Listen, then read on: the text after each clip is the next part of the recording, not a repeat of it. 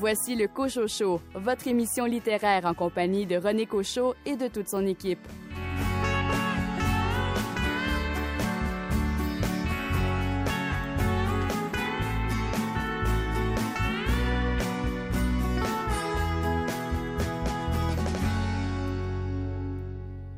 J'ai vu des signaux pour les voyants et on m'a dit Faites beaux rêves. C'est sans doute un mauvais présage puisque j'ai aperçu un bougarou. Même le facteur de l'espace l'a vu. Ici René Cochot. Bienvenue à votre rendez-vous littéraire. Vous venez d'entendre un résumé de l'émission. Voici le contenu complet. Lise Demers des éditions Sémaphore parle de l'anthologie de Gilles Hainaut, Signaux pour les voyants. Jean Bernier des éditions Boréal présente les romans Faites beaux rêves et Bougarou. Lisanne Rowe Leblanc discute de son recueil de nouvelles présages. Nous entendrons la poésie de Mathieu Cablet, un extrait de la balado Bob le Facteur, une entrevue avec le directeur général de l'UNEC, Laurent Dubois, à propos de l'auteur Yvan Godbout, acquitté d'accusations de production de pornographie juvénile. Et comme chroniqueuse, Daniel Paré, quel livre a retenu votre attention cette semaine? Je vous parle cette semaine, René, de trois livres en fait qui sont les filles de la série Yamaska, donc Marie-Pierre, Ingrid et Alicia. Quant à vous, Rachel Graveline? Cette semaine, je vous parle de la série BOA de Magali Laurent, publiée aux éditions de Mortagne. Bienvenue au Cochocho.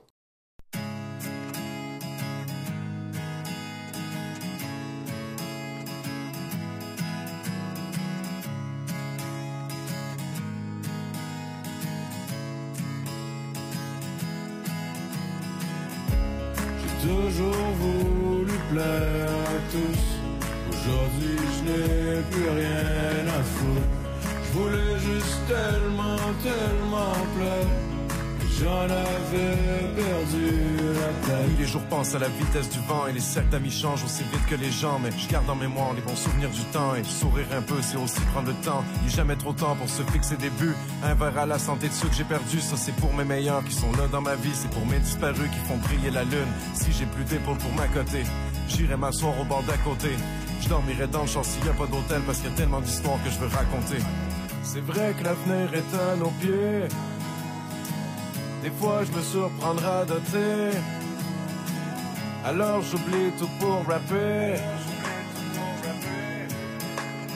Toutes les pensées que j'ai dans la tête. J'ai toujours voulu plaire à tous. Aujourd'hui je n'ai plus rien à foutre. Je voulais juste tellement, tellement plaire. J'en avais perdu la tête.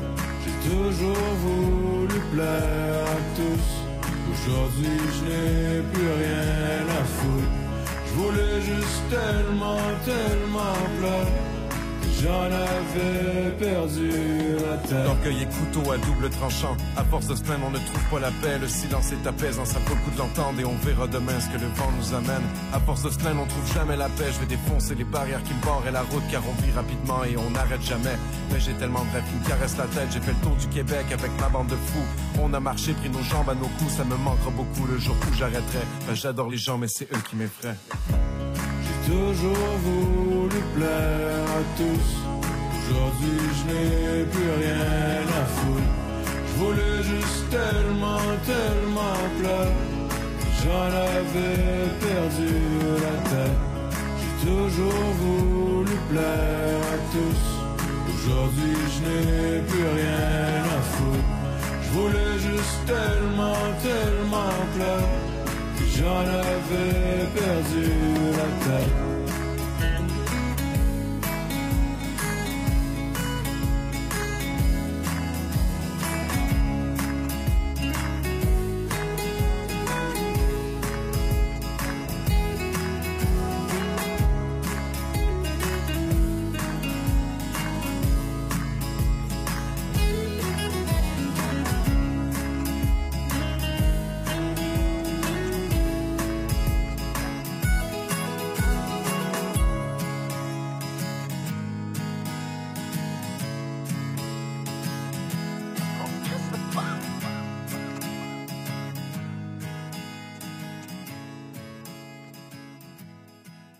Les amateurs de poésie, particulièrement celle de Gilles Hainaut, seront heureux d'apprendre que les éditions Sémaphore viennent de publier l'anthologie des poèmes de Gilles Hainaut, Signaux pour les voyants 1937-1993.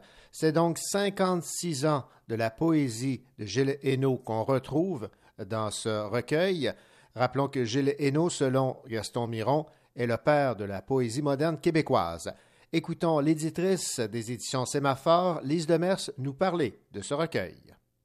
Signaux pour les voyants reprend le titre de la première rétrospective publiée il y a près de 50 ans par Gaston Miron aux éditions de l'Hexagone qui s'appelait justement Signaux pour les voyants. Un titre superbe.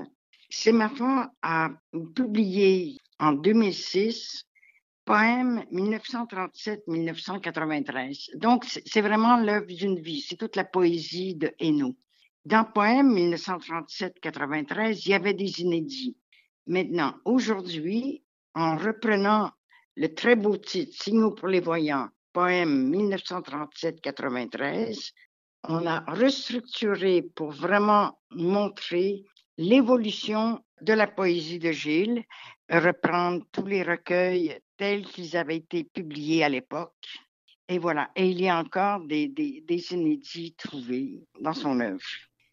Dans le poème 1937-93, il y avait une postface de Philippe Eck. Philippe Eck, c'est un poète et il est euh, aussi un essayiste, etc. C'est lui qui l'avait écrit, entre autres, un ouvrage très remarqué, Naissance de l'écriture québécoise. Philippe Eck adore la poésie de Gilles. Je ne pouvais pas tomber mieux. Mais cette fois-ci, ce qu'il a fait, c'est une euh, préface. Il a retravaillé sa postface pour mieux expliciter ce qu'il trouve dans la poésie de Gilles, l'actualité de la poésie de Gilles, l'universalité de la poésie de Gilles Hainaut. C'est un nouveau texte fait à partir de son ancienne postface. Voilà grosso modo ce que je peux vous dire. On a repris Signaux pour les voyants parce que cette année, on fêtait le centenaire de Gilles Et ce qui est frappant, c'est que les poètes de tous les horizons, c'est-à-dire des jeunes et des moins jeunes, etc., ce qui les ont frappés, c'est l'actualité de la poésie de Gilles. Qu'ils aient choisi un poème datant de Théâtre en plein air en 1946 ou bien euh, de Totem publié en 1953, c'est l'actualité, ces poèmes-là qui aujourd'hui leur parlent encore. Autrement dit, ça n'a pas vieilli. Bon, peut-être qu'il y en a un ou deux qui ont vieilli, là, mais dans l'ensemble, c'est cette actualité parce que Eno a toujours placé l'humain au centre de tout et aussi peut-être pas en opposition, mais en, en regard de toute la technologie. Et ça, c'est des sujets aujourd'hui. On va jusqu'à la dystopie, là, bon, avec toute cette technologie. Et ne parle pas de dystopie, parce qu'à l'époque, ce terme-là existait peu, mais il situe quand même l'humain dans ce qu'il y a de plus universel et sa place. Il parle aussi des Amérindiens, il va parler de la justice sociale. L'ouverture à toutes les autres cultures, on la retrouve dans ces mots pour les voyants, que ce soit en parlant de Cuba, des Mayas, de l'Amérique centrale, euh, de nos Amérindiens. Il est un des premiers à avoir fait des poèmes qui rendaient hommage aux Amérindiens ou aux Autochtones. Voilà, c'est ce que je peux vous dire. Donc, on reprend Signaux pour les voyants, 1937-1993. Un excellent, je vous dirais, livre de chevet, là. Pas pour vous endormir, juste un livre de chevet parce que avant de vous endormir, vous lisez un poème et puis là, ben, vous réfléchissez et puis vous dormez et le lendemain matin, vous vous réveillez de bonne humeur.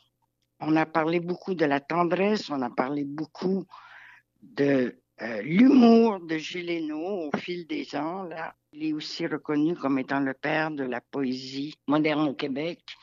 Miron disait que c'était un poète complet. Tous les domaines ne lui étaient pas étrangers, au contraire. Ça, c'est en référence à euh, tout ce qui est humain ne m'est pas étranger. Voilà.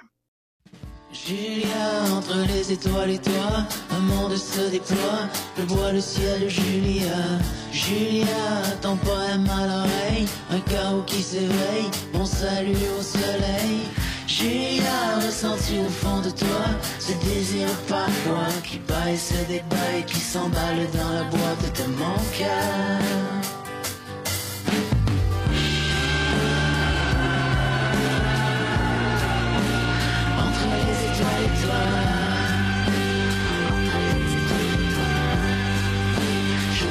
Vois le ciel, Julia.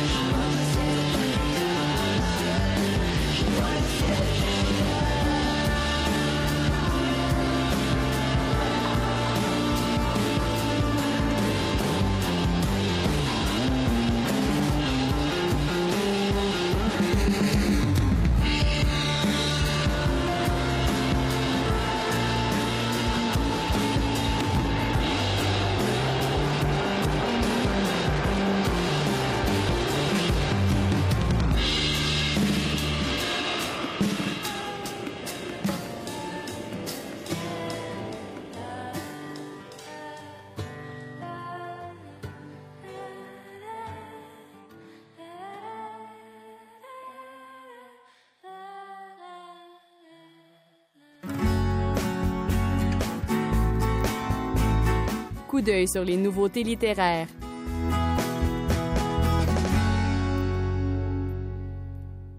Virginie Chaloux-Gendron signe un premier roman, Faites beaux rêves, aux éditions du Boréal. L'intrigue est la suivante.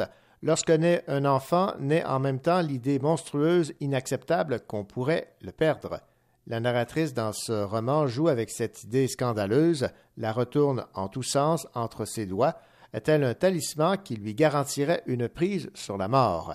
Elle s'en sert comme d'un prisme lui permettant d'examiner avec une impitoyable lucidité chaque aspect de sa vie femme, mère, écrivaine, compagne, fille. Imaginer la fin de son enfant réaffirme son engagement quotidien envers lui. Le perdre est devenu une manière de marcher, sa manière de l'aimer.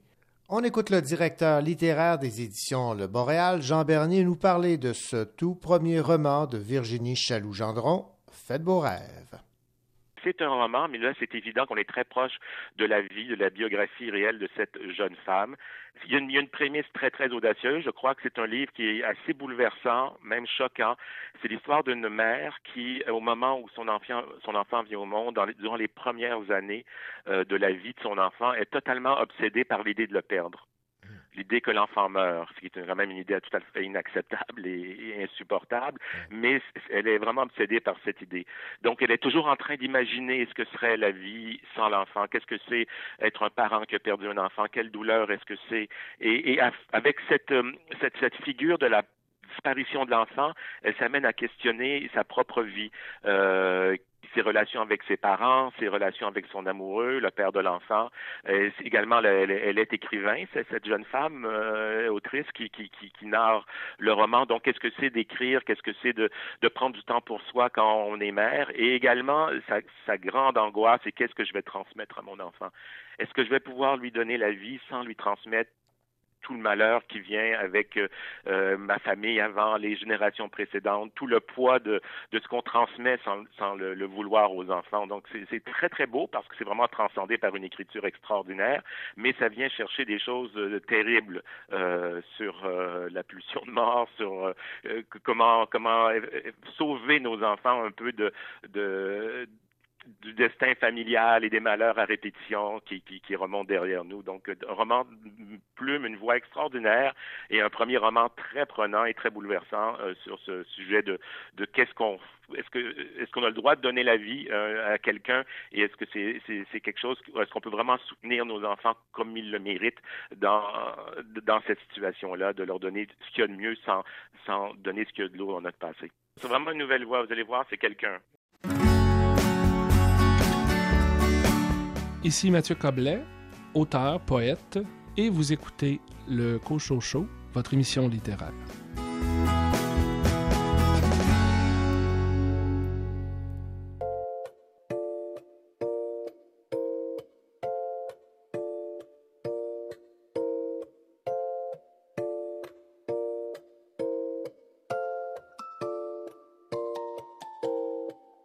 C'est pas bien de faire du rap, je me prends toujours des méga.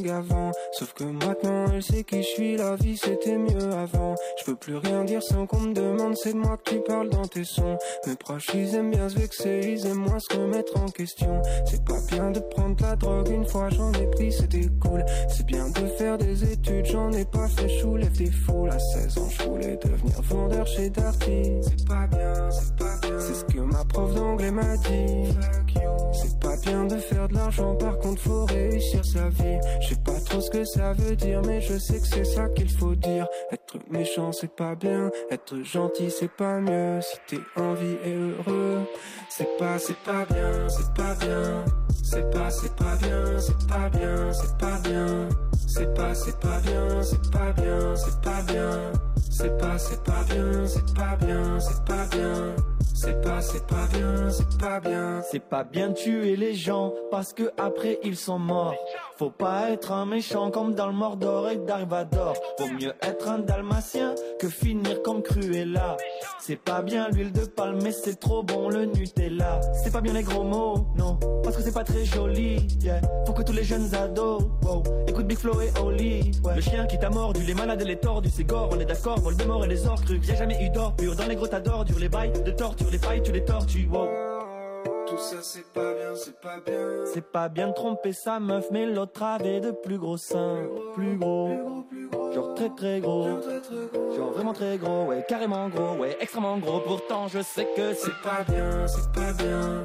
C'est pas, c'est pas bien, c'est pas bien, c'est pas bien. C'est pas, c'est pas bien, c'est pas bien, c'est pas bien. C'est pas, c'est pas bien, c'est pas bien, c'est pas bien. C'est pas, c'est pas bien. Faire l'amour avant le mariage. C'est pas, c'est pas bien. Tromper sa meuf avec sa mère. C'est pas, c'est pas bien. Oublier les valeurs de partage. C'est pas, c'est pas bien. Chier dans un cimetière. C'est pas, c'est pas bien. C'est bien d'avoir une punchline dès la première phrase de ton couplet sur un morceau de rap. Mais je suis pas bien et tout à coup j'ai rien qui me vient donc c'est pas bien grave. Spider, Big Flow, Holy Z. T'aimes pas les flows, j'en ferai pas un drame. Les réseaux sociaux c'est pas bien. Ouais, je l'ai lu sur Instagram. C'est pas bien d'appeler sa meuf ou de cuire un steak en conduisant. C'est pas bien de donner des leçons, mais j'en donne une en le disant. Les sondages et les infos, les nouvelles. Impossible d'avoir un avis. Vers à moitié plein ou à moitié vide. Dans tous les cas, on commande une bouteille. Non, c'est pas bien de juger qui fait le mal ou qui sème le bien. Retiens bien. Ces clichés nous font bien du mal ou bien nous font dire du mal sur des gens bien. J'aime pas faire la morale, si tout le monde trouve ça bien, il faut dire que c'est pas bien. Non plus rien n'est normal, à l'époque où le bien est malheureusement devenu le mal et le mal, bien évidemment devenu le bien. C'est pas bien, c'est pas bien. C'est pas, c'est pas bien, c'est pas bien, c'est pas bien.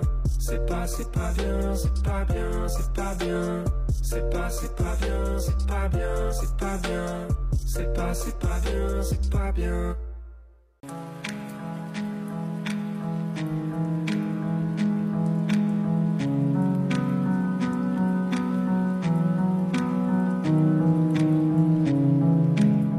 Mathieu Coblet, je vous lis des extraits de mon dernier recueil de poèmes Ornithologie. Un jour, un oiseau est venu mourir sur ma galerie. Il gisait devant la porte comme un morceau de casse-tête du ciel. Au creux de ma main, il était à la fois lourd et très léger. J'ai caressé le duvet de son cou flasque, sa tête roulait sous mon pouce. Dos gris, poitrine orangée, bec jaune, pourtour des yeux blancs. Dans le guide d'identification, mon oiseau prend la pose sur une pelouse brillante de rosée. Sous la photo, la légende précise qu'il est le premier à chanter le matin et le dernier à se taire le soir. Description du chant turlite, turlu, joyeux et incessant. Tout ça ne m'appartient pas. Tout ça ne m'a jamais appartenu. Tout ça ne m'appartiendra jamais. J'espère avoir été un bon locataire. Je veux un enterrement céleste comme le pratiquent certains peuples orientaux, ma dépouille coupée en morceaux qu'on mélange à de la farine et du lait avant de les disperser à flanc de montagne pour nourrir les rapaces qui volent en cercle. Préarrangement funéraire.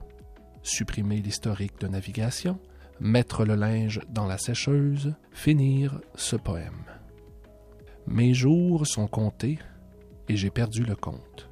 L'oiseau et moi sommes poussière, et nous retournerons à la poussière sous le divan, j'espère. Parmi les trombones, les miettes de chips, les poils pubiens des anciens propriétaires, là où ne se rend pas l'aspirateur, où se cache la télécommande. La caissière du magasin à un dollar s'est fait tatouer un oiseau à l'intérieur du poignet. Perché sur une veine, il attend de perdre ses couleurs. Quand la caissière se gratte l'oreille, l'oiseau prend son envol. Elle me rend la monnaie et il vient manger dans ma main. Elle dépose son bras.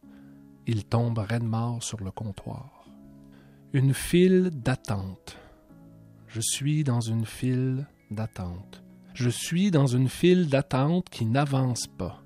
Je suis en moi comme dans une file d'attente qui n'avance pas et je me visualise en train de nager jusqu'à l'épuisement et j'abandonne mon corps en haute mer et le regard de flotter vers un soleil couchant rouge pétant comme un œil magique. La peau de mon cul est un matériau employé dans la fabrication de portefeuilles, divans et ceintures. Les genoux de la caissière sont striés de cicatrices qu'il faut lire comme les notes de bas de page de son enfance. Si on relie tous nos grains de beauté, on obtient une constellation qui ne ressemble à rien. Le centre commercial est désert. Un vent de fermeture souffle sur les présentoirs. Tous les employés sont retournés dans le ventre de leur mère après une longue vie de travail. Un gardien de nuit se lance du haut de la mezzanine. Il s'écrase sans bruit dans l'air de restauration rapide les caméras de surveillance immortalisent le saut périlleux et l'hémorragie massive qui s'ensuit. La vidéo dure 17 secondes, un million de vues en 24 heures, trois étoiles et demie. Dans les yeux de la caissière, il y a une éclaircie de fin de journée. Des clients euphoriques poussent leur panier dans le stationnement, ça sent bon l'asphalte chaud et mouillé de pluie. J'emprunte un peu de cette lumière pour éclairer la maison de mes rêves. Elle n'a ni mur ni toit, seulement une fenêtre et un divan. Ici, je m'allonge pour écrire des romans fleuves dans ma tête. Ici, je tourne les pages blanches de mon agenda. Ici, je ne réponds plus. J'ouvre et je ferme des centaines d'onglets par jour. Je confie mes angoisses à des intelligences artificielles. Je lis un article sur le déclin alarmant des populations d'oiseaux. Je télécharge des paysages libres de droit. L'encyclopédie médicale en ligne me diagnostique une infection sur mesure, adaptée à mes besoins. Je revisite le quartier de mon enfance en quelques clics. Je lis un article sur le déclin alarmant des populations d'oiseaux. Je copie-colle des lettres d'adieu dans un moteur de recherche. Je ne fais plus la différence entre un poème et un formulaire d'autorisation d'absence. Plusieurs fois par jour, je pense aux gens que j'aime. Sont-ils toujours vivants? J'imagine le pire quand ils ne sont pas en ligne. Je lis un article sur le déclin alarmant des populations d'oiseaux. C'était Mathieu Coblet, vous venez d'entendre des extraits de mon dernier recueil de poèmes, Ornithologie.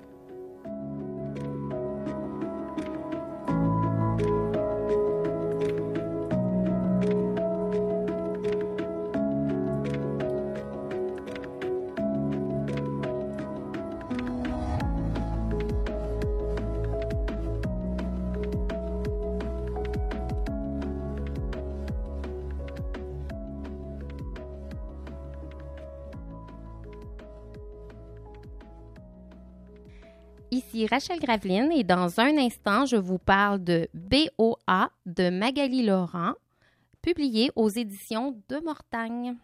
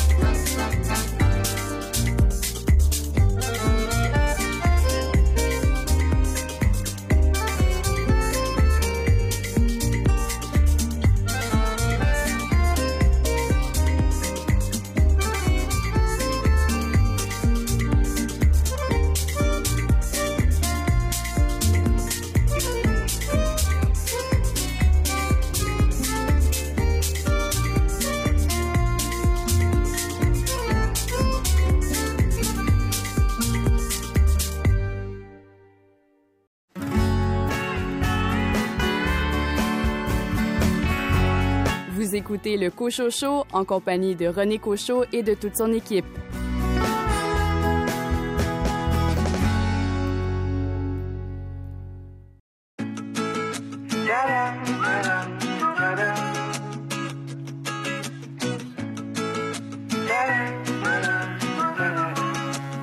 Je sais plus quoi écrire dans mon carnet vide. Je te vois à la télé, t'es toujours belle. Je préférais quand t'étais dans ma rétine préférais quand t'étais dans mon hôtel. Plus belle la vie maintenant t'es une actrice. Moi j'habite toujours à la même adresse. Je veux pas la guerre, tu sais, je suis pacifiste. Ta mère me manque beaucoup plus que tes Elle m'a pas dit au revoir, mais dans le doute, on sait jamais. Elle veut plus jamais me revoir, mais elle m'ajoute car on sait jamais. Elle m'a pas dit au revoir fais que d'y penser. Elle m'a pas dit au revoir. Je voudrais t'effacer, laisser le temps passer. Elle m'a pas dit au revoir. Elle, elle veut plus jamais me revoir. Hier j'ai pensé à toi chez le dentiste. Il m'a fait aussi mal que tes SMS. J'ai noyé tout ça dans des bacs de 6 noyé tout ça dans des tonnes de textes. Plus tu m'oublies, plus je fais que des bêtises. Plus tu m'oublies, plus je me laisse aller. T'étais si belle dans sa chemise. T'étais si belle et si pressée. Qu'elle m'a pas dit au revoir. Mais dans le doute, on sait jamais. Elle veut plus jamais me revoir. Mais elle m'ajoute car on sait jamais. Elle m'a pas dit au revoir je fais que d'y. Elle m'a pas dit au revoir. Je voudrais t'effacer, laisser le temps passer. Elle m'a pas dit au revoir. Elle, elle veut plus jamais me revoir. Maintenant que t'es avec un beau sportif, je te demande pas comment se passe la grossesse. Ça se trouve, c'est mon gosse, il est pas chétif. Si c'est mon gosse, tu peux l'appeler Tiff. Un jour, tu me diras au revoir. Mais dans le doute, on sait jamais. Tu veux plus jamais me revoir, mais tu m'ajoutes car on sait jamais. Elle m'a pas dit au revoir, ça veut pas passer, je fais que d'y penser. Elle m'a pas dit au revoir,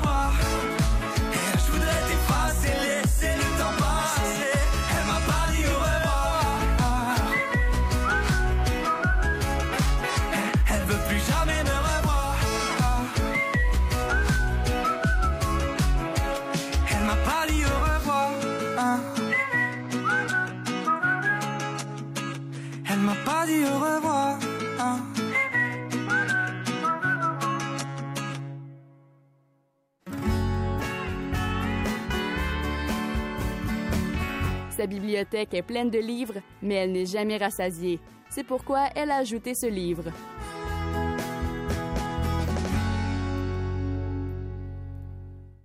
Elle nous conseille sur les euh, romans destinés au public adolescent. Elle a pour nom Rachel Graveline. Rachel, bonjour. Bonjour. Cette semaine, Rachel, vous vous êtes intéressée à une auteure bien établie en littérature jeunesse. Elle s'appelle Magali Laurent et plus précisément sur sa série de livres BOA avec un accent particulier sur loterie euh, funeste. Alors, parlez-moi et de la série, euh, rappelons que c'est publié aux éditions de Mortagne, et de la qualité d'écriture de Magali Laurent. Je vais commencer par vous résumer un petit peu l'ensemble de cette dystopie à saveur très, très fantastique. On entre dans l'histoire à la suite d'une propagation d'un terrible virus. Plusieurs humains infectés se sont transformés en êtres agressifs et assoiffés du sang de leurs congénères et ils sont nommés des charognards. Quand le premier vaccin voit le jour, les plus riches, évidemment, vont se le procurer en premier, mais c'est pas nécessairement à leur avantage parce que plutôt que de les guérir, la précieuse dose va les maintenir à un stade moins avancé de la maladie. Et ce sont ces derniers qui vont être appelés les BOA. Ceux-ci ont toujours besoin de s'abreuver de sang humain pour vivre, mais ne perdent pas leur humanité. Après un bon nombre de pertes de vie, la société va se reconstruire donc à partir de cette structure-là, de ces, cette nouvelle espèce-là d'êtres vivants. Et à sa tête, évidemment, on va avoir les BOA despotiques qui vont maintenir les humains sains dans un état d'esclavage. Alors, comme tous les BOA ne peuvent pas satisfaire leurs besoins, une loterie a été mise en place afin de remporter les sacs à sang. C'est comme ça qu'ils appellent les humains, les sacs à sang. Mon Dieu. C'est c'est un nom très affectueux. Ben oui, mon beau petit sac à sang. Exactement. Mais cette année, l'enjeu change parce que les différents adolescents qui vont être mis à prix dans la loterie ont été rendus immortels. C'est donc sur ces six lots-là que l'histoire se construit. Et comme dans toutes les dystopies, eh bien, on va découvrir qu'il y a des cellules de résistants qui tentent d'arrêter cette manœuvre cruelle. Et sachant que cette année, les jeunes sont condamnés à vivre la souffrance de se faire vider de leur sang à répétition parce qu'ils sont immortels, l'impact sera d'autant plus grand dans la population. Et je vous parle tout de suite un petit peu du tome 2. À partir du tome 2, la loterie est terminée. Les personnages survivants se retrouvent donc face à leur destin d'esclaves. Et comme ils ont depuis le début d'ailleurs un espèce de diadème sur la tête qui est destiné à les transformer en charognards s'ils décident de prendre la fuite, ils n'ont pas le choix de se soumettre aux conditions terribles dans lesquelles ils vivent en étant la possession d'un BOA. Et évidemment, euh, c'est une trilogie, donc avec le tome 3 qui se nomme âme insoumise. On va vraiment euh, être dans la bataille pour retrouver un nouvel équilibre et démystifier tous les mystères autour de ça. Maintenant, Dans cette histoire, le lecteur découvre un narrateur externe, mais la trame est quand même construite de manière à suivre l'action en passant de la vision d'un personnage à l'autre. C'est une genre de rythmique qui demande de bien caractériser ses personnages parce que souvent, on, on va perdre le lecteur si le personnage n'est pas bien typé. Et Magali réussit vraiment très bien ce défi sans tomber dans les stéréotypes.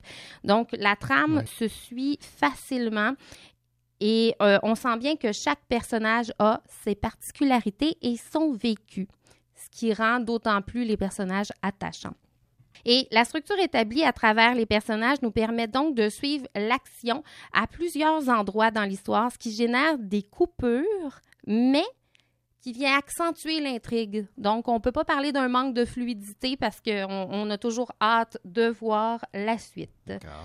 Et dans cette série-là, Magali sort très fort avec des thèmes comme l'esclavage, la domination, le combat pour la liberté, la survie, la division sociale et j'irais même jusqu'à dire qu'il y a une forme de ségrégation parce que les BOA et les humains n'ont pas le droit d'entretenir des relations. Maintenant, je vais vous lire un petit extrait pour vous donner un avant-goût un petit peu de l'histoire de Magali, de sa plume. Mhm. Alors, dans cet extrait, on a le personnage d'Oksana, qui est l'une des immortelles qui devient un prix à la loterie, mais elle n'a pas encore découvert qu'elle est immortelle, sauf qu'elle a déjà remarqué qu'elle guérissait drôlement vite. Alors, ici, euh, le personnage est dans une situation très particulière où elle tente de prendre la fuite. Elle se débat pour se défaire de l'emprise du soldat et celui-ci lui ordonne d'arrêter de lutter. Impossible. Dans l'affolement, elle perd toute logique. Elle sent qu'on lui veut du mal. Une intuition presque douloureuse lui intime de ne pas se laisser faire.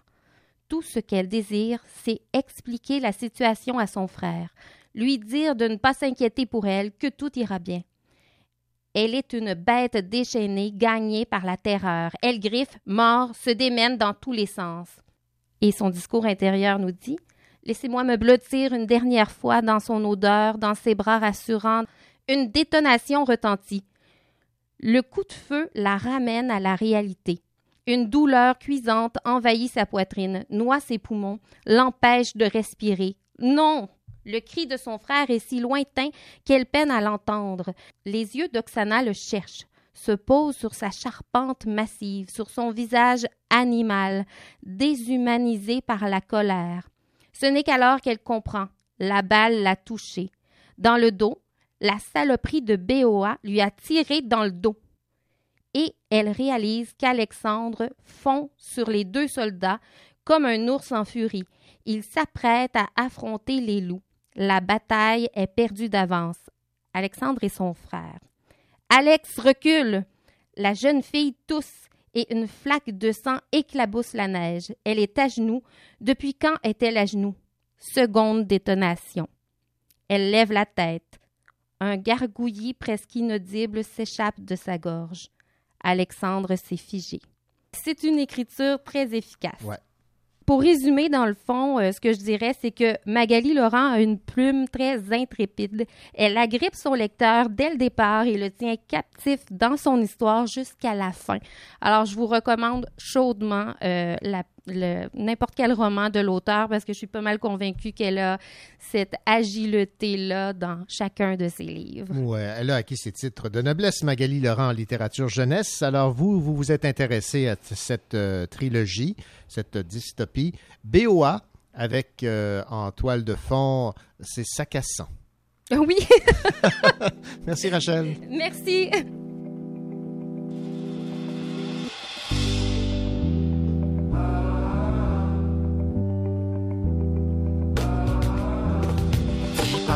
C'est qui passe, le marchand de cailloux J'en voudrais dans mes godasses à la place des chouchous Avec les copines en glace, on comprend pas tout. Pourquoi des gros dégueulasses font du mal partout? Pourquoi les enfants de Belfast et tous les ghettos, quand ils balancent un caillasse, on leur fait la peau? Je croyais que David et Goliath, ça marchait encore plus petits pouvaient se débattre sans être les plus morts. Dis papa, quand est-ce qu'il passe le marchand de liberté? L'on a oublié un max en faisant sa tournée. Pourquoi des mômes crèvent de faim pendant qu'on étouffe? Devant notre télé comme des crétins sous des tonnes de bouffe. Dis papa quand c'est qui passe Le marchand de tendresse S'il est sur le trottoir d'en face Dizzy qui traverse. Je peux lui enfiler un peu ceux qui en ont besoin.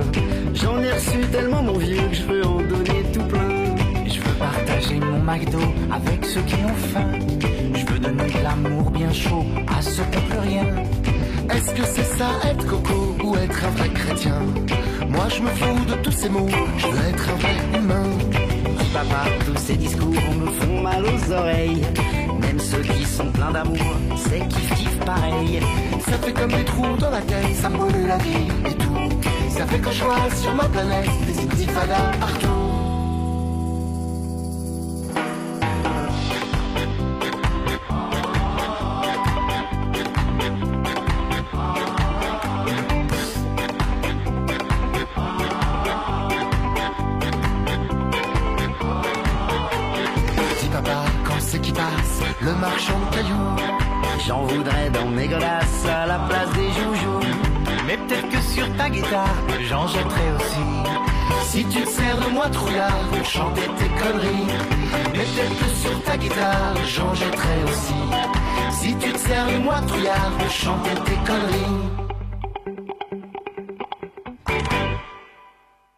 Wilston Groom, dont le livre Forrest Gump a été adapté au grand écran, est décédé à l'âge de 77 ans. Forrest Gump, rappelons-le, raconte l'histoire improbable d'un homme lent d'esprit qui a participé ou qui a été témoin de plusieurs moments marquants du 20e siècle, de l'Alabama du gouverneur ségrégationniste George Wallace jusqu'à des rencontres avec plusieurs présidents.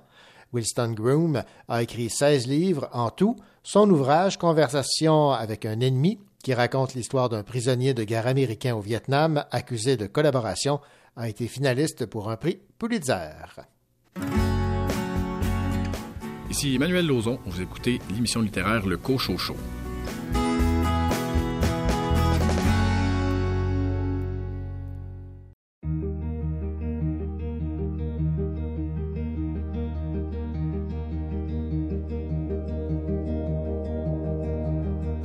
Parle encore dans la langue des rêves du bateau qui viendra mais qui ne viendra pas.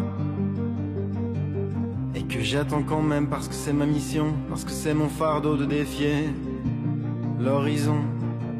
Comme le long de l'eau lorsque nous avions l'âge de pédaler à fond pour tout devenir.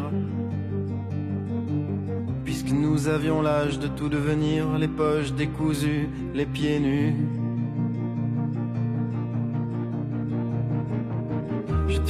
Encore, la bouche bien fermée, quelque chose s'est passé, il faut que je te raconte. Nous étions là et puis nous n'y étions plus, ça s'est passé comme ça, il faut que je te raconte. Bien avant le déluge, avant que l'accident ne vienne couper court au paradis sur terre. Nous allions sans savoir le pourquoi du comment, les idées dans le vent de rivière en rivière. Parle encore sur d'autres rivages, sur d'autres visages, dans d'autres ports, sous d'autres robes à fleurs jaunes, sur d'autres bords, dans d'autres flores, vers d'autres faunes. Capitaine, avez-vous vu? L'avez-vous vu passer? Je sais qu'elle passe encore, je sais qu'elle est passée, capitaine.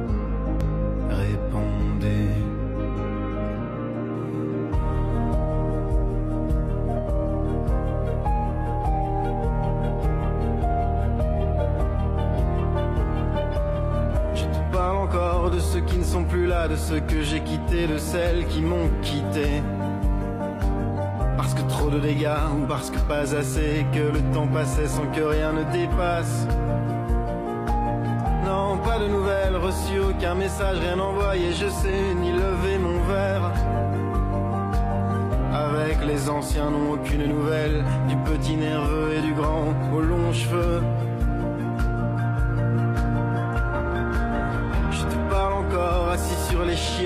C'est toujours là que je cause le mieux. Parce que pour tout te dire, y a plus que là que je cause à l'abri des soupirs et des nouvelles moroses. Je te parle encore parce que j'ai peur le jour, parce que j'ai peur la nuit, parce qu'on m'a suivi. Et qu'on me suit encore, qu'on m'a cassé la gueule Parce que mes yeux derrière, parce que mes yeux devant Ne me suffisent plus pour tracer ma route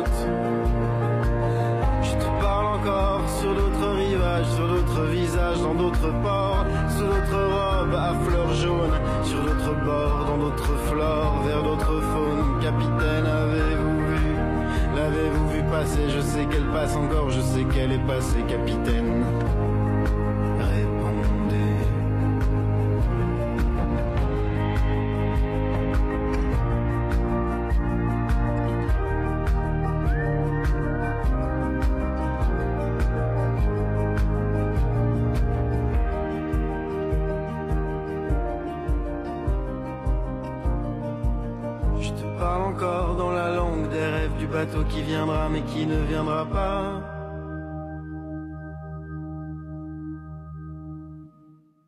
Captive d'un grenier depuis ses dix ans, Émilie, devenue femme, ne reconnaît pas son reflet dans la glace. Depuis 62 jours, Félix est soudé à un sofa et doit s'en remettre aux soins de sa mère. Mystérieusement enfermé dans le corps d'un zèbre, un travailleur d'usine se remémore sa vie humaine. Voici des exemples de nouvelles que nous retrouvons dans le recueil intitulé Présage de l'autrice Lisanne Rowe Leblanc. L'ouvrage est publié aux éditions d'Albusso. Le recueil contient dix nouvelles qui s'inspirent de l'univers des superstitions. Écoutons Lisanne Rowe Leblanc nous parler de son univers et de son recueil de nouvelles. C'est dix nouvelles assez différentes, je dirais, mais qui sont toutes liées, oui, par le fait que leurs titres euh, sont des superstitions. Euh, je, me je pense que je peux dire je me suis amusée un peu à jouer à la sorcière, si on veut, en, jetant des sorts à mes personnages par l'entremise des, euh, superstitions. J'avais envie de faire un recueil plutôt sombre où je pourrais explorer des, des zones, des grises un peu, euh, euh, jouer avec les limites, avec les lignes euh, qu'on franchit ou qu'on n'ose pas franchir parfois, comme la limite entre une personne ordinaire et un monstre, la limite entre la vie et la mort. donc, c'est toutes des, des, nouvelles comme ça où j'ai voulu déstabiliser le lecteur, aller aller explorer des, des, des, recoins un euh, euh, un peu euh, des aller dans l'étrange, en fait, l'inquiétante étrangeté. je crois que c'était ce qu'on peut dire qui était mon but, dans le fond. puis je me suis beaucoup amusée, en fait, en faisant ça. J'avoue que je suis un peu inspirée par l'univers de Haruki Murakami. Euh, où on est toujours justement, je trouve, euh, sur, euh, sur la ligne, où on se demande un peu des fois, mais qu'est-ce qui se passe? Qu'est-ce que je viens de lire? Ou qu'est-ce que est-ce que c'est est-ce que c'est une illusion? Est-ce que c'était un rêve? Est-ce que c'est est-ce que c'est vraiment arrivé? je voulais comme c'est ça, je, dépasser, aller dans transformer la réalité finalement. Et puis, ça, ça donne mes, donc ces dix nouvelles-là avec, les, puis les superstitions, ben, euh, je trouve que c'est une façon de, de, euh, ben, de jouer avec mes personnages. Hein. Il, y a, toute cette idée de jeu qui est très forte dans, dans le livre, euh, où, comme je disais, je, joue avec la réalité, avec les limites, avec les, les personnages qui contrôlent pas leur destin. Puis, je trouvais ça intéressant d'imaginer aussi que, ben, on est on n'est pas en contrôle de ce qui nous arrive. Puis je pense que c'est un peu vrai aussi dans la réalité. Euh, puis que comme s'il y avait un destin finalement qui se jouait à l'insu de mes personnages, euh, puis sur lesquels eux n'avaient absolument aucune prise. Donc ça a été mon, mon euh, ma ligne directrice, disons, pour ce recueil-là. Et vous êtes une personne fascinée par les superstitions? oui, un peu. mais je suis quelqu'un qui je suis très rationnelle, je suis très, euh, je, veux dire, il n'y a, aucun doute sur, euh, je, je, crois en la science, évidemment, et, et toutes ces choses-là, et, et, la réalité, évidemment, on peut pas, on peut pas y échapper, mais des fois, je suis quelqu'un qui, euh, peut-être pour se rassurer ou pour avoir l'impression que j'ai j'ai un contrôle ou que je sais ce qui peut arriver, des fois, je vais, je vais croire aux signes ou être à, euh, observer les signes. Mais oui, depuis longtemps, ça me fascine, les superstitions, cette idée-là qu'on pourrait euh, interpréter, savoir ce qui s'en vient finalement en, reconnaissant les signes que, que, la, que la nature nous donnerait. Euh, essayer de, de avoir l'impression qu'il y a un sens finalement à ce qui nous arrive. Tu sais, je pense qu'on on, est tous, on, essaye tous de trouver un sens tout le temps à, ce qui arrive dans nos vies parce qu'en gros, on n'a jamais vraiment de contrôle.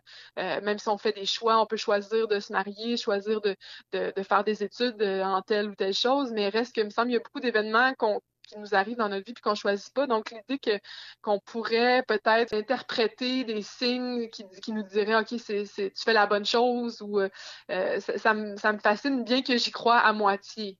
Mais je trouve que c'est un matériau riche pour la fiction. C'était Lisanne Rowe Leblanc qui nous parlait de son recueil de nouvelles inspirées de superstitions,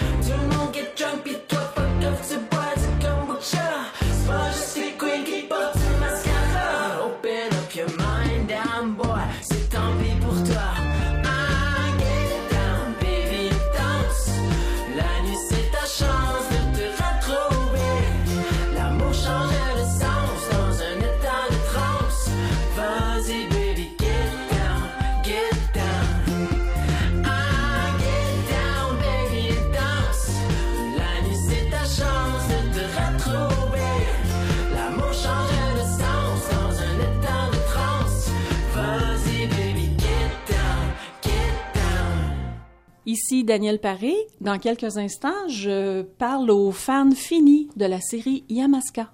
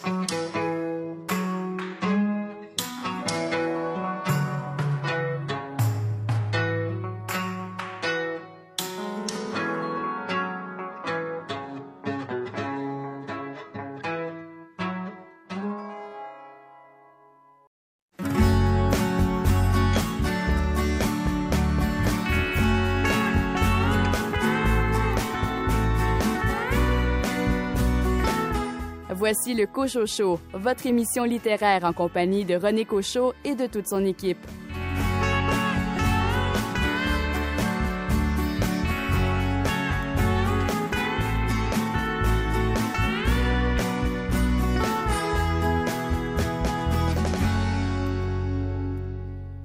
Au cours de la prochaine heure, Jean Bernier des éditions Boréal présentera le roman Bougarou de Chéri Dimalaine.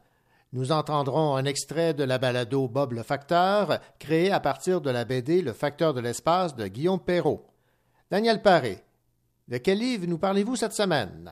Je vous parle cette semaine, René, de trois livres en fait, qui sont les filles de la série Yamaska, donc Marie-Pierre, Ingrid et Alicia et un entretien avec le directeur général de l'UNEC, Laurent Dubois, concernant l'auteur Yvan Godbout, acquitté d'accusations de production de pornographie juvénile. Sur nos corps. Plaisir, nos âges sont en désaccord. Passion six pieds sous terre. Tes secousses m'envoient en l'air, Mrs. X. Ah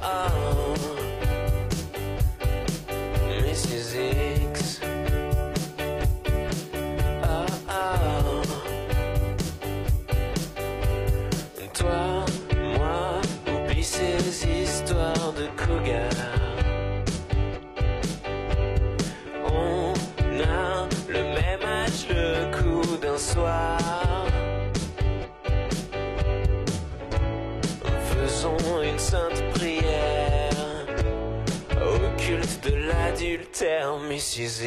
X. Ah ah, Mrs. X.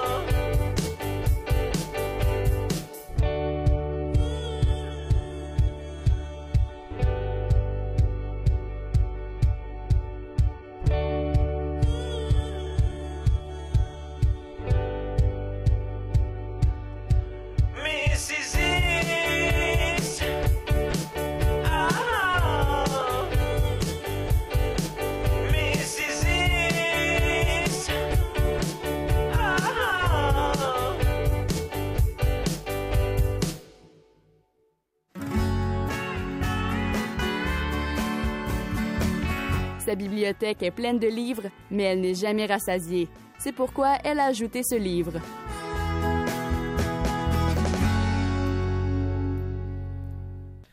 Daniel Paré, bien le bonjour. Bonjour René. Daniel, vous avez déjà dans le passé euh, chroniqué euh, la trilogie Yamaska basée sur les personnages des mères. Oui. Aujourd'hui, vous vous êtes intéressé à la suite, une autre trilogie. Oui, qui parle des filles de ces mères-là, donc euh, Marie-Pierre, Ingrid et Alicia. Pour ceux qui ont suivi euh, la série, et je sais qu'ils sont nombreux, Mhm. euh, vous savez exactement de qui je parle.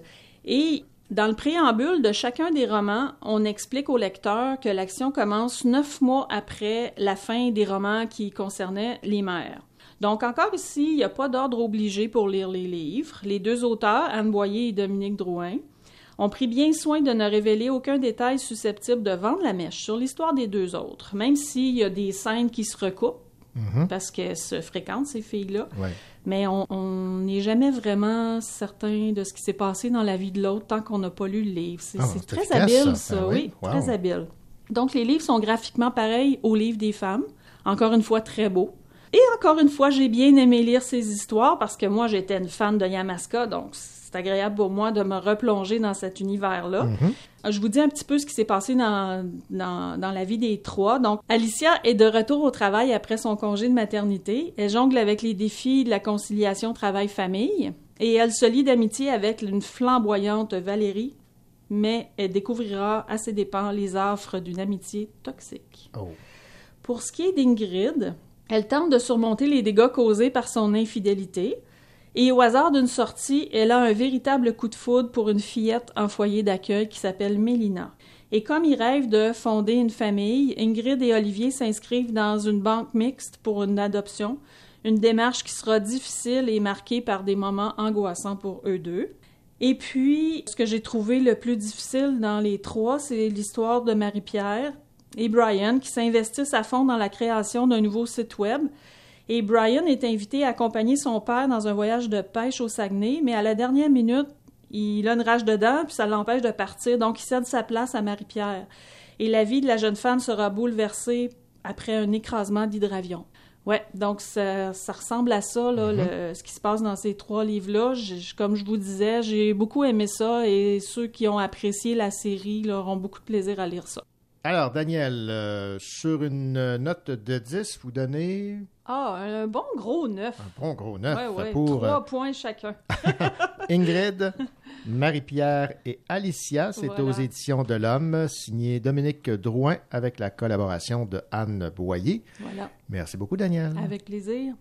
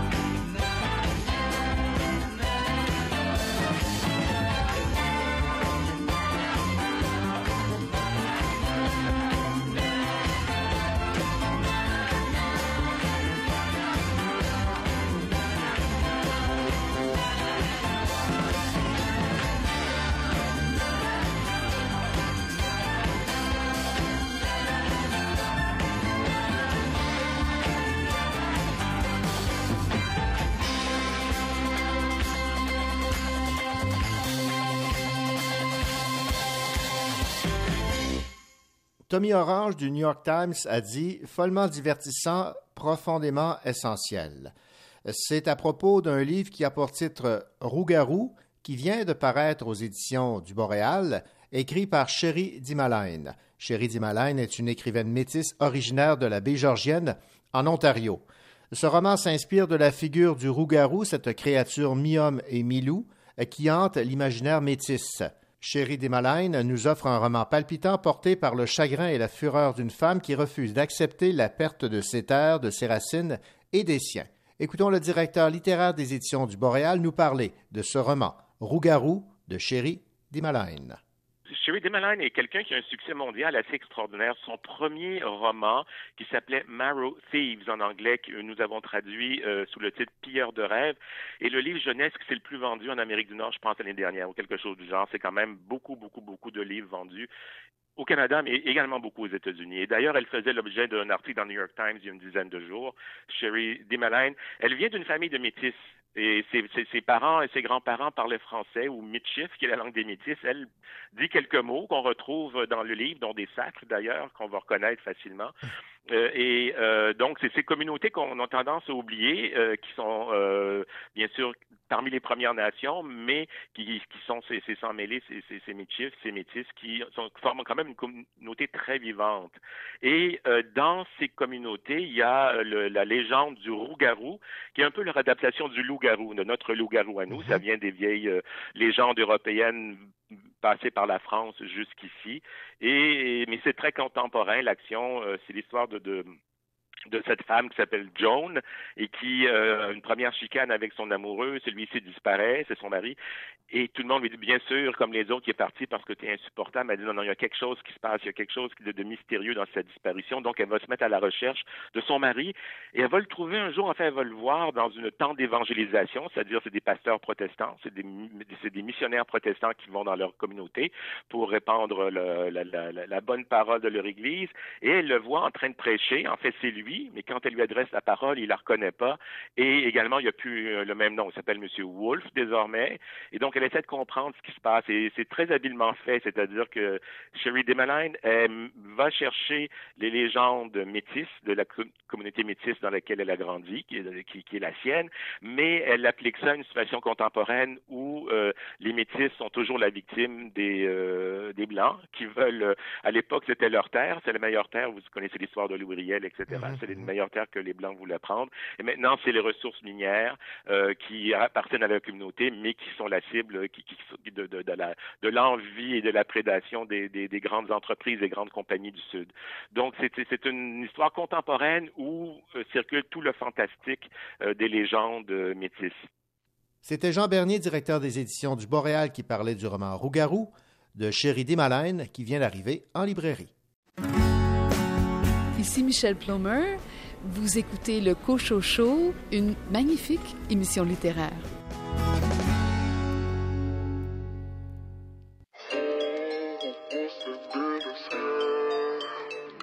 Moi j'ai pas l'air d'une fille farouche, mais je garde la langue dans ma bouche. On me l'a dit, j'ai bien appris, paraît que c'est normal. Alors comme ça, monsieur le shérif, toi tu payes pas le même tarif. Et à coup sûr, c'est la censure, paraît que c'est normal. Vous, vous possédez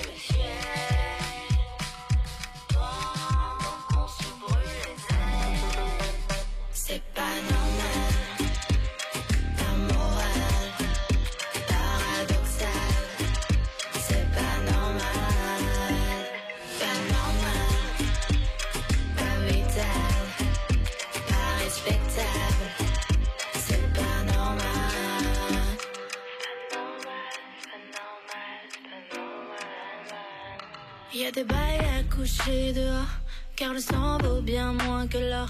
On le rumine, c'est la routine, paraît que c'est normal. Y a des drames à tous les quarts d'heure, des cartons sur tous les joueurs. Et ça s'empire, alors on prie, ça semble pire, donc on oublie, et c'est tant pis.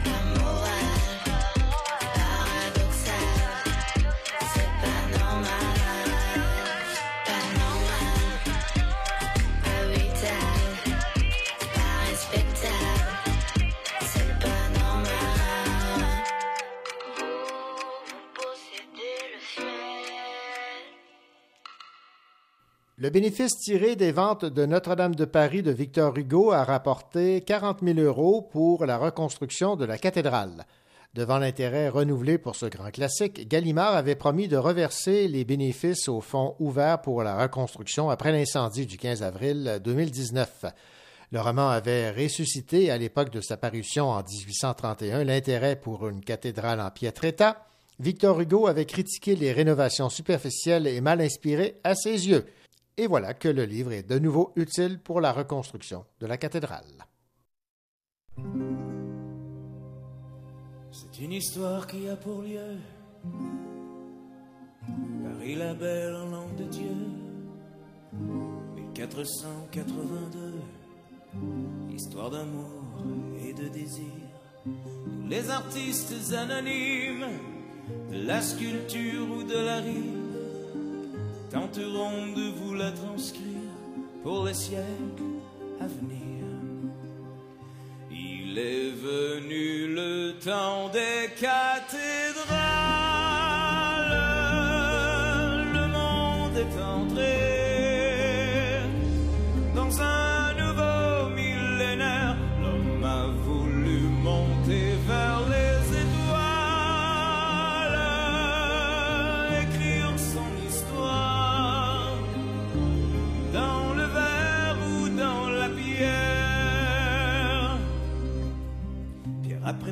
jour après jour, de siècle en siècle avec amour, il a vu s'élever les tours qu'il avait bâties de ses mains.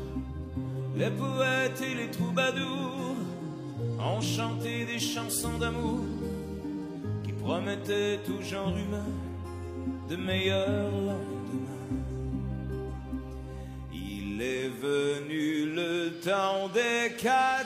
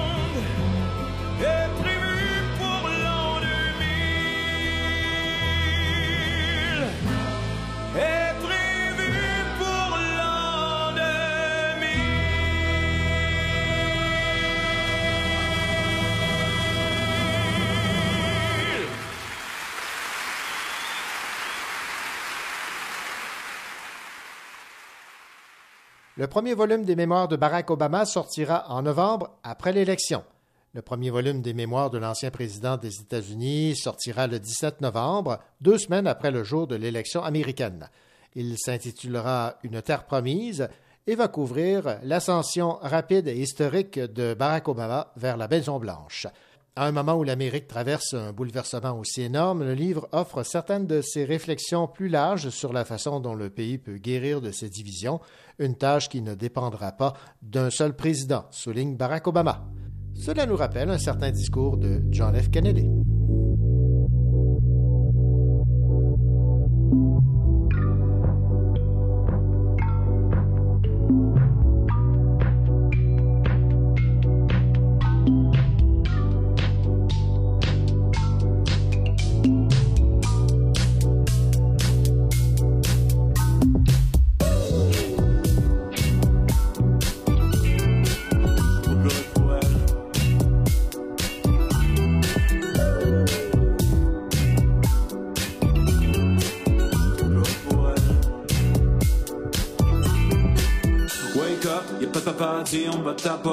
Que ton papa assis, c'est ce qu'il t'apporte. Au moins pas papa assis, c'est ce qui importe. On choisit pas sa vie, alors sois fort, bébé. T'es pas obligé de rester connecté. T'es likes, tu le sais autant que moi que c'est du chiquet. Pourquoi t'as besoin de ça? Pourquoi rêver? Pourquoi t'as besoin de moi et du noir de minuit? T'es double dans ton système. Tes selfies et selfies dont tu suis les problèmes. Ça te rassure de savoir que les hommes systèmes. Mais t'en as rien à foutre de savoir si je t'aime. T'es perdu dans ton Instagram. Tu veux les émotions fortes et instantanées. Quand tu sors, tu t'enfiles 3 grammes. Ça me fait rire deux minutes en un instant, je suis tanné. Ah, Assez, je suis là, j'ai tout essayé.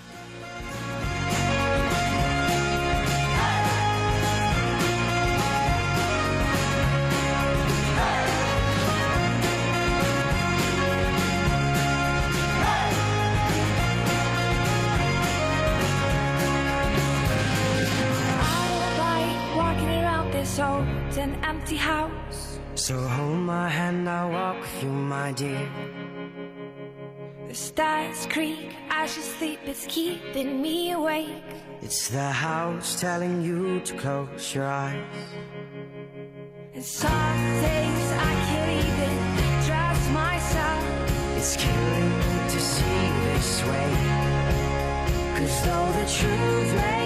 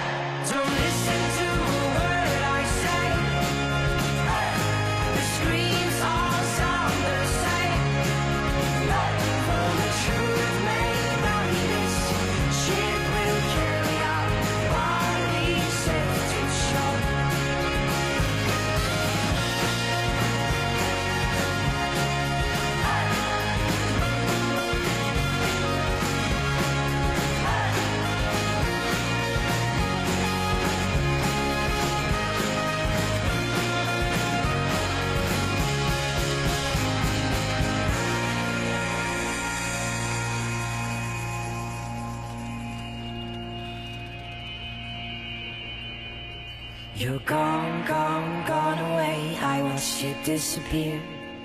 All this life is a ghost of you. Now we're torn, torn, torn apart. There's nothing we can do. Just let me go, we'll meet again soon. Now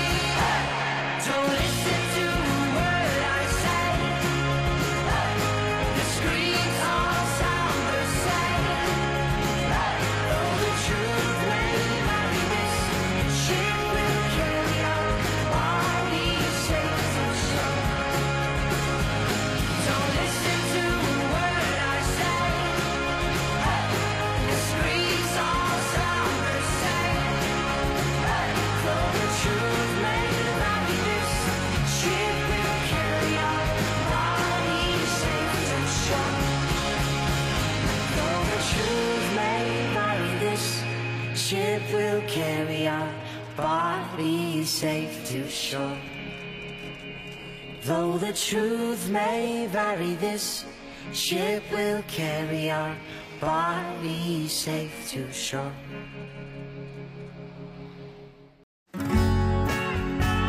Ici Fanny Demel pour le Cocho Show. Je suis autrice, euh, romancière. Euh, j'ai écrit Déterrer les eaux et Rouclard naturel paru chez Hamac et j'ai aussi fait paraître des nouvelles dans des recueils de nouvelles.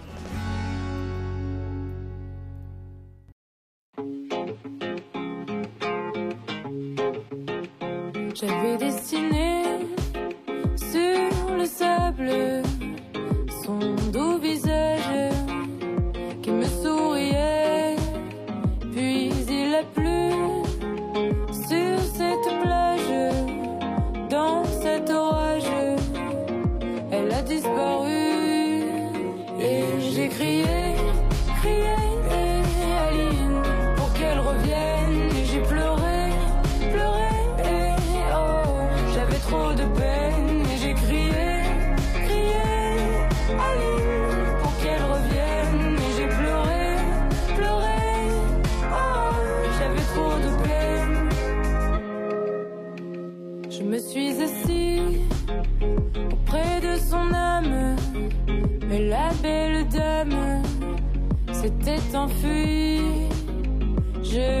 este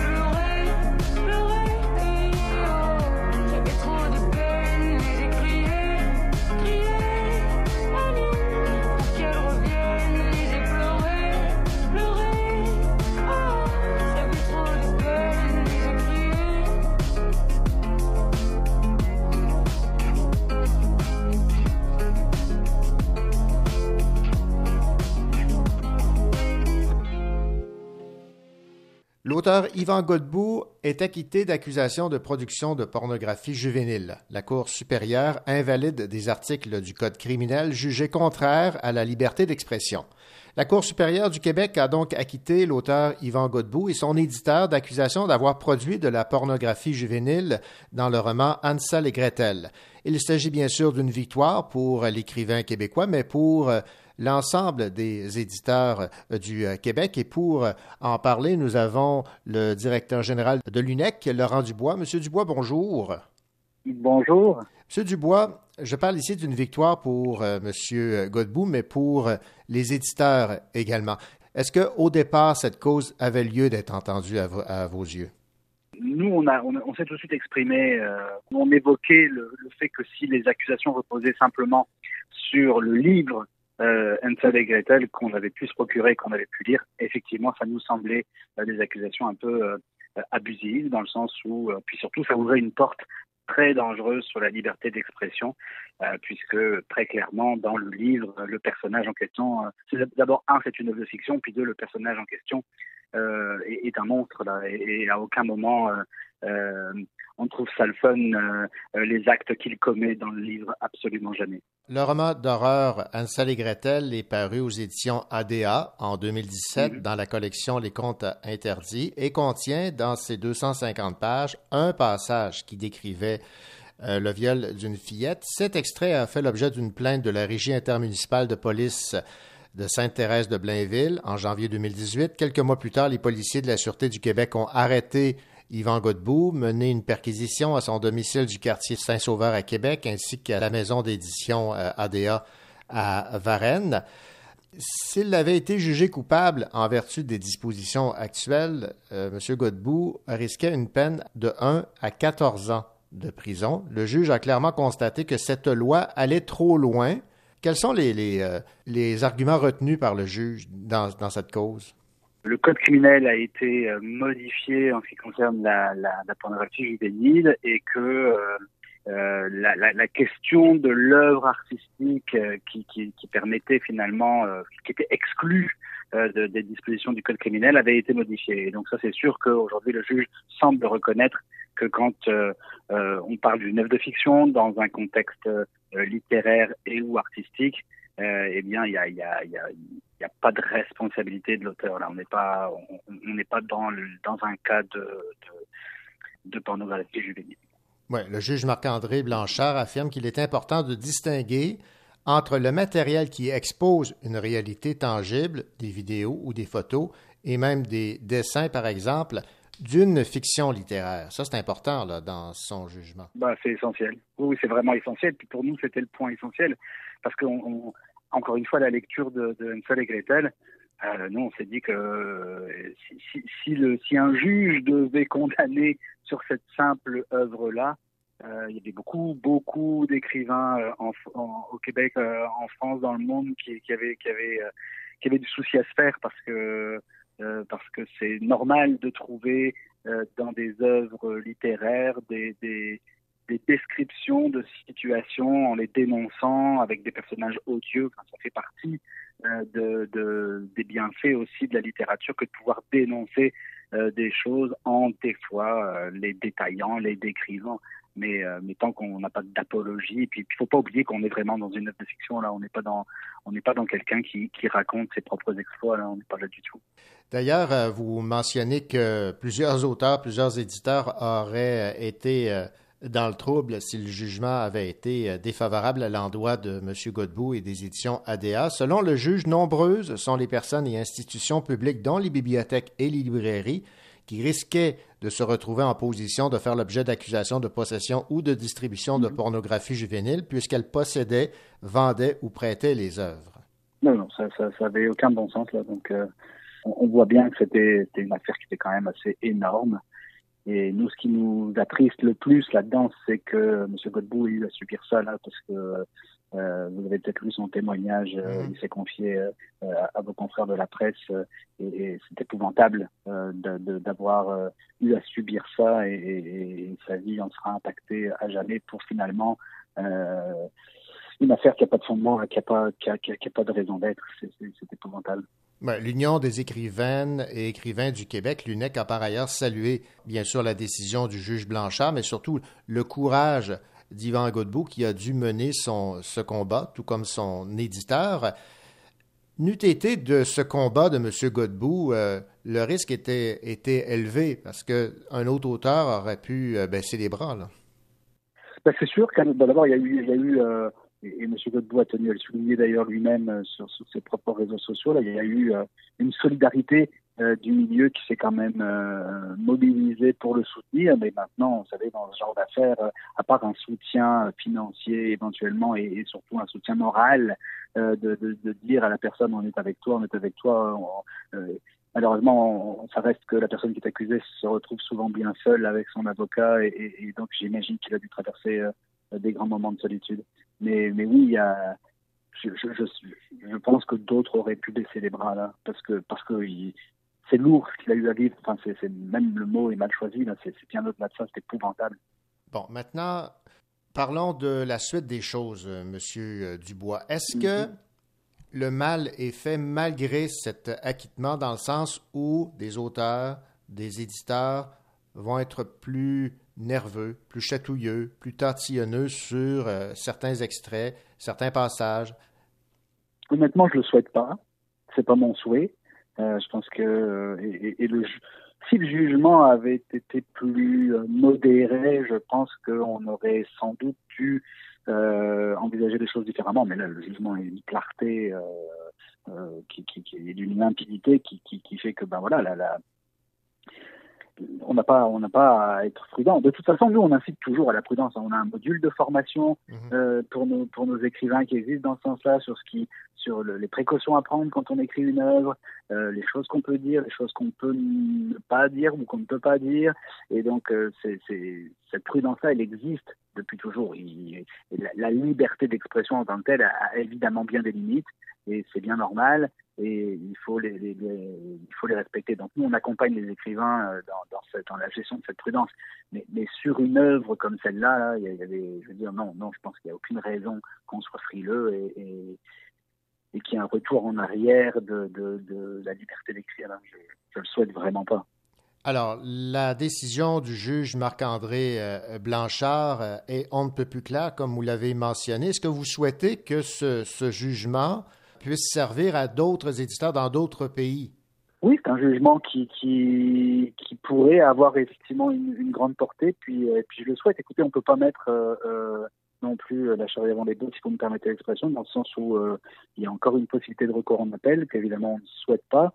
Donc je crois que pour le moment, il faut, se satisfaire de, cette victoire. Il faut espérer que la clarté de ce jugement va, va mettre tout le monde d'accord sur le fait que c'était euh, ni fait ni à faire et que cette affaire-là doit être euh, définitivement fermée. Et puis dans un second temps, qu'on puisse euh, bénéficier des enseignements. Je pense qu'il y avait peut-être une problématique de jurisprudence. Nous, on s'est tout de suite demandé est-ce que finalement il n'y a pas une volonté derrière ces accusations de tracer une ligne dans le sable, comme on dit, c'est-à-dire d'avoir des jurisprudences qui permettent de savoir euh, ce qui est de la, pornographie juvénile de ce qui n'en est pas. Ben, Aujourd'hui, il y a une ligne dans le sable qui est tracée, puis la ligne est extrêmement claire, et donc on va pouvoir euh, aller de l'avant avec ça. Laurent Dubois, directeur général de l'Union des écrivaines et écrivains québécois, merci beaucoup pour euh, cette entrevue à propos, rappelons-le, de cet acquittement de Yvan Godbout qui était accusé de production de pornographie euh, juvénile en lien avec son livre Ansel et Gretel publié aux éditions ADA en 2017. Merci. Merci.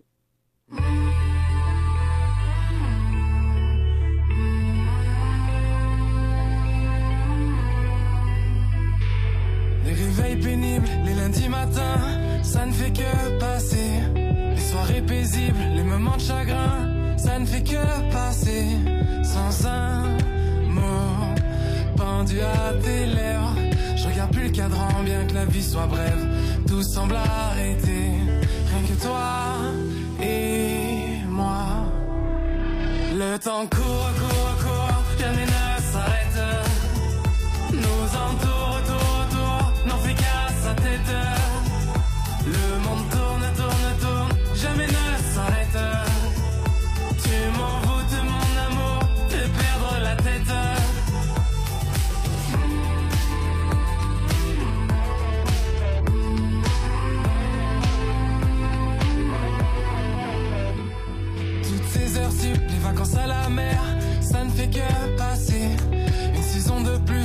chez ta mère, ça ne fait que passer.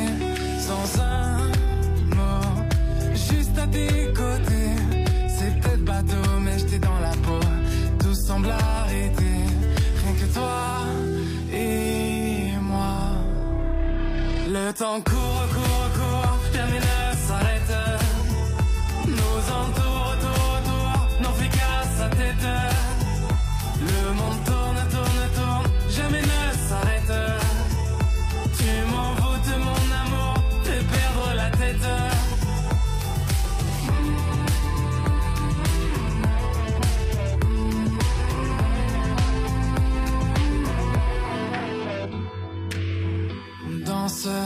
manège qui mène la danse, prends-toi un siège.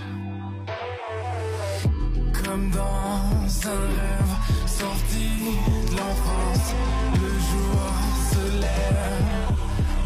Le temps court,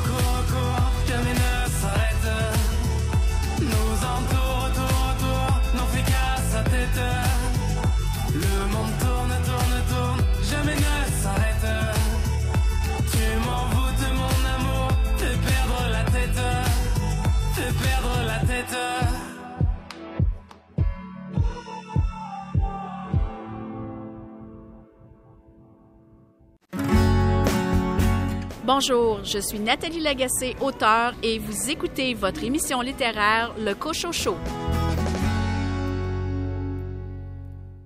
L'Association des libraires du Québec a annoncé les 48 titres de la liste préliminaire de l'édition 2021 du prix Jeunesse des libraires du Québec. C'est en novembre que l'on connaîtra les finalistes. Alors, la liste préliminaire est la suivante dans la catégorie 0 à 5 ans. Bob le Bobo de Mélissa Schonborn et Sandra Dumais aux éditions La Courte Échelle. Chez toi, chez moi de Marianne Dubuc. Fred C'est tout sur la disparition des dinosaures. L'éléphant de l'ombre de Nadine Robert et Valerio Vidali aux éditions Comme des géants. Mon chien banane et Poco et le tambour dans la catégorie 0 à 5 ans. Catégorie 6 à 11 ans. Colle-moi de Véronique Grenier, publié à la courte échelle. On va écouter euh, Véronique nous parler de ce petit recueil de poésie. On suit un petit garçon dont les parents se sont séparés. Euh, on ne sait pas exactement ça fait combien de temps qu'ils se sont séparés. Et euh, alors Colle-moi, c'est la recherche donc de cet enfant-là, certes qu'on recolle ses propres morceaux à lui, hein, les morceaux de sa peine. C'est aussi euh, la recherche de l'attention peut-être des parents là-dedans, qui donc qui souhaitent qu'il soit peut-être un peu plus présent. C'est aussi une quête, je vais vous dire, de soi, donc dans l'apprentissage aussi de comment on peut se coller soi-même. Je vais dire ça comme ça.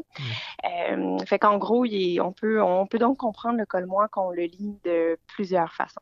C'était Véronique Grenier qui nous parlait de Colle-moi, son recueil publié à la courte échelle, qu'on retrouve dans la liste préliminaire des prix jeunesse des libraires du Québec pour la catégorie 6 à 11 ans. Les autres euh, livres choisis sont Enterrer la lune de André Poulain et Sonali Zora aux éditions La courte échelle, L'alerte au feu, André Marois et Célia Marquis La Pastèque, Le grand méchant loup dans ma maison, Valérie Fontaine et Nathalie Dion Les 400 coups, Marcher sur une ligne de trottoir sans jamais, Émilie Rivard et Mika et Pipo de Amélie Dumoulin et Todd Stewart aux éditions Québec-Amérique. Et finalement, dans la catégorie 12 à 17 ans, les euh, livres sélectionnés sont Clovis, le plus bel été de ma vie aux éditions Chaos, Lac Adélard de François Blais et Iris La Courte Échelle, Ma vie de gâteau sec, Elisabeth Barry-Lessard, Les Malins, Mutant, tome 1, Les Amitiés sauvages, Karine Glorieux, Québec-Amérique, Rap pour violoncelle seul de Marie Spaget aux éditions Leméac et Un parfum de fausses nouvelles de Pierre-Alexandre Bonin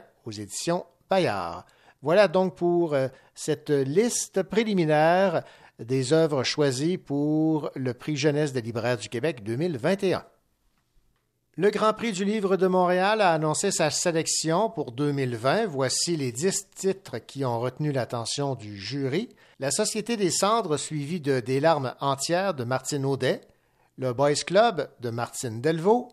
Chouni de Naomi Fontaine. Écoutons Caroline Tellier, notre chroniqueuse, nous parler de ce livre de Naomi Fontaine, Chouni. C'est un ouvrage magnifique, d'une grande douceur. C'est comme si Naomi Fontaine nous faisait des confidences. C'est vraiment ça. J'ai lu commenté quelques livres d'auteurs autochtones cette année, Mhm. des histoires dures. Mais Ouais. ici, là, on découvre une jeune femme brillante.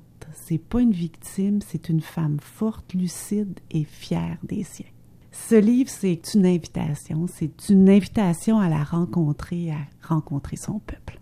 Les autres finalistes pour le Grand Prix du livre de Montréal sont Domino's at the Crossroad de Kay Kellogg, L'espace caressé par ta voix, Pierre Neveu, Les manifestations de l'auteur cherbouquois Patrick Nicole, Le mammouth de Pierre Sanson, Les Folées de Annie-Claude Thériault, Blanc résine de Audrey Wilhelmy. Et on va terminer avec Anne Hébert, Vivre pour écrire de Marie-André Lamontagne. On va laisser le mot de la fin à notre spécialiste en poésie, Patricia Godbout, nous parler de ce livre. C'est vraiment très bien fait, c'est bien écrit, ça se lit bien. euh, et euh, je trouve que euh, Marie-André Lamontagne sort gagnante d'un exercice périlleux. Elle éclaire des pans de la vie d'Anne Hébert qui nous font jeter ensuite un regard autre, peut-être, ou mieux éclairé sur son œuvre. Bonne chance à tous et à toutes.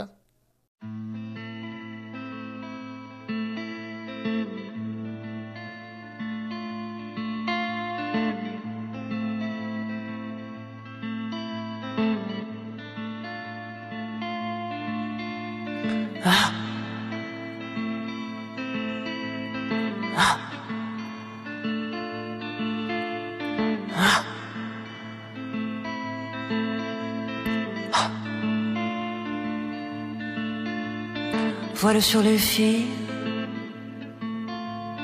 barque sur le Nil. Je suis dans ta vie, je suis dans tes bras. Alexandra, Alexandrie, Alexandrie où l'amour danse avec la nuit. J'ai plus d'appétit qu'un barracuda. Je boirai tout le Nil si tu ne me regardes pas. Je boirai tout le Nil si tu ne me retiens pas. Alexandrie, Alexandra. Alexandrie où l'amour danse au fond des bras. Ce soir j'ai de la fièvre et toi tu meurs de froid.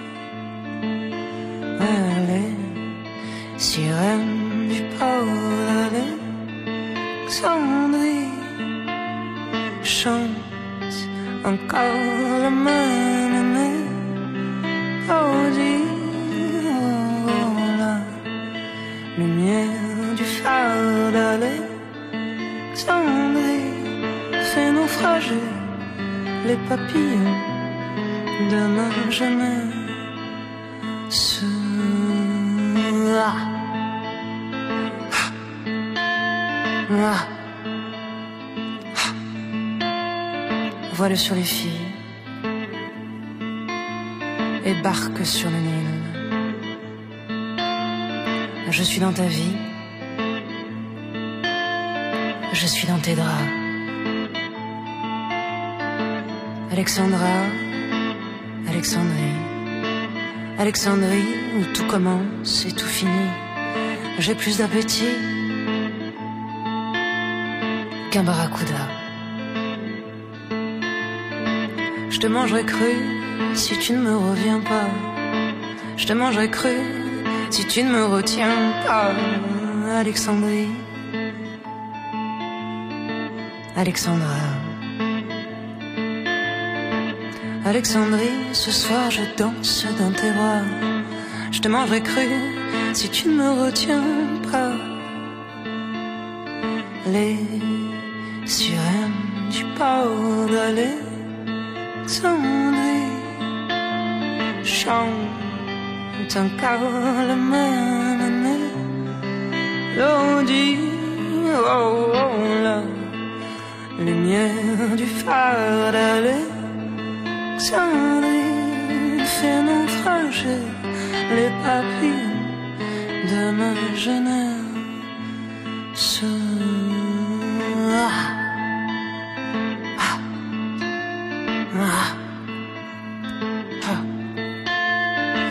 Sur les filles et barque sur le Nil. Alexandrie, Alexandra. Ce soir j'ai de la fièvre et toi tu meurs de froid. Ce soir je danse, je danse, je danse dans tes draps. Alexandrie. Alexandra. Alexandrie. Alexandra. Alexandrie.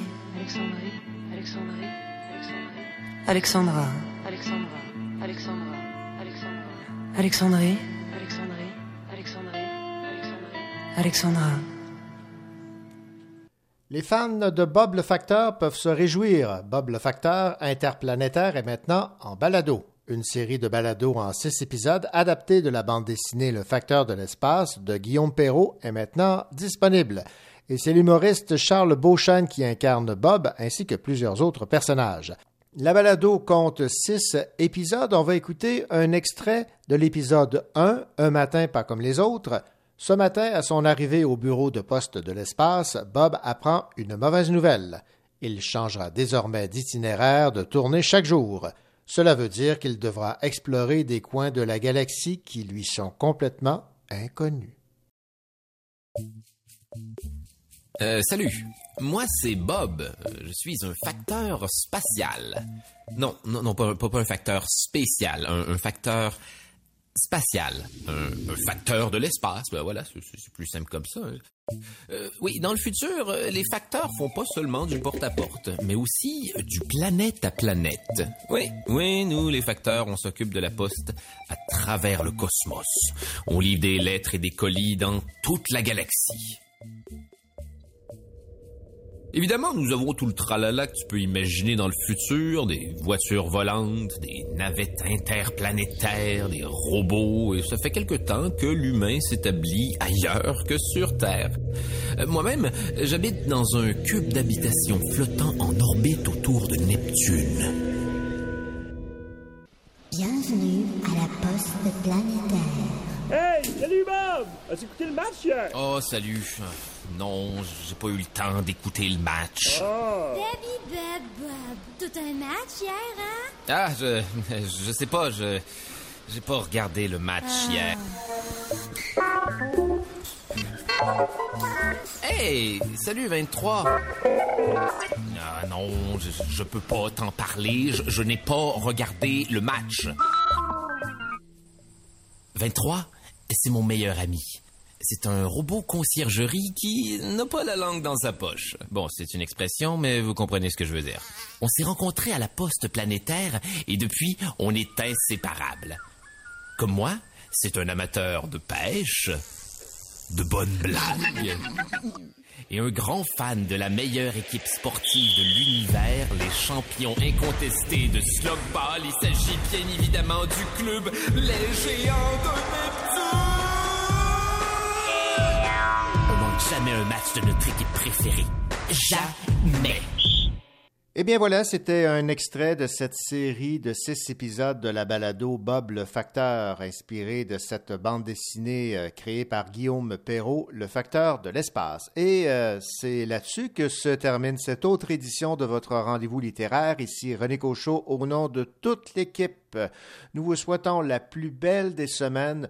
L'automne s'installe, les couleurs également. Personnellement, c'est ma saison préférée là où c'est encore le plus agréable de faire des promenades et de profiter du beau temps et surtout de cette nature qui s'ennoblit de différentes couleurs.